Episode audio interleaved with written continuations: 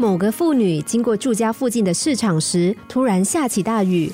她没有带伞，低着头，加快脚步穿梭在市场中。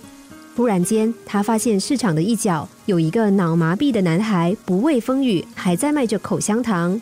男孩全身都湿了，看起来真的很狼狈。妇女起了恻隐之心，走上前跟男孩说：“我要买一条口香糖。”但钱包、口袋掏来掏去，却没有零钱，只有一张五十元的钞票。于是妇女干脆把五十元塞到男孩的手里，连口香糖都没拿，转身就离开躲雨去。妇女的心中洋溢着日行一善的喜悦。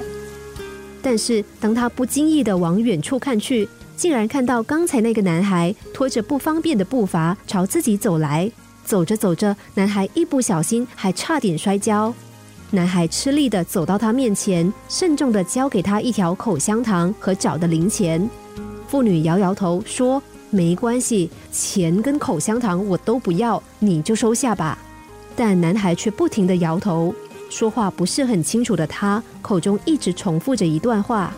听了好几次，妇女才听明白，眼泪差点流下来。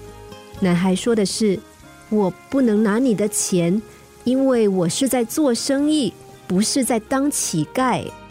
妇女既对自己的行为感到羞愧，也佩服男孩的骨气。最后，她做了一个决定：她足足买了五十元的口香糖。那些口香糖，她吃了好久好久，却怎么也吃不腻。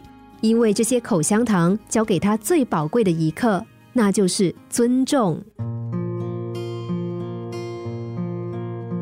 有爱心是一件值得嘉许的事。